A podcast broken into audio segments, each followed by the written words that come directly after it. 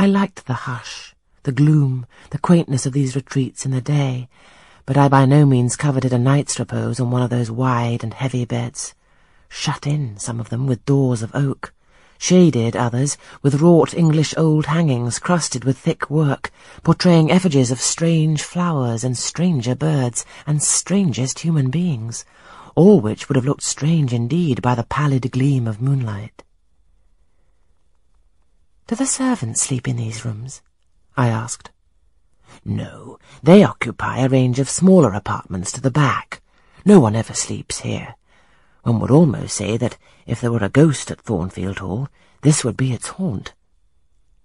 So I think. You have no ghost, then? None that I ever heard of, returned Mrs. Fairfax, smiling. Nor any traditions of one? No legends or ghost stories? I believe not.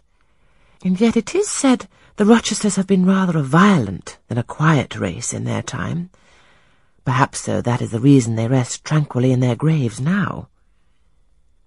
Yes, after life's fitful fever they sleep well, I muttered. Where are you going now, Mrs. Fairfax? For she was moving away.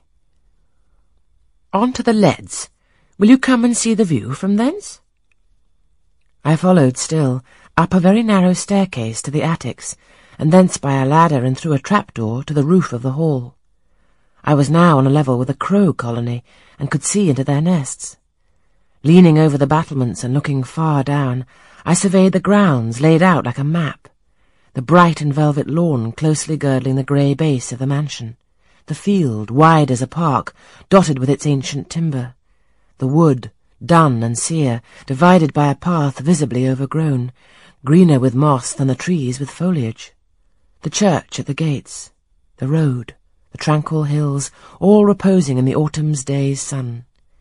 The horizon bounded by a propitious sky, azure, marbled with pearly white.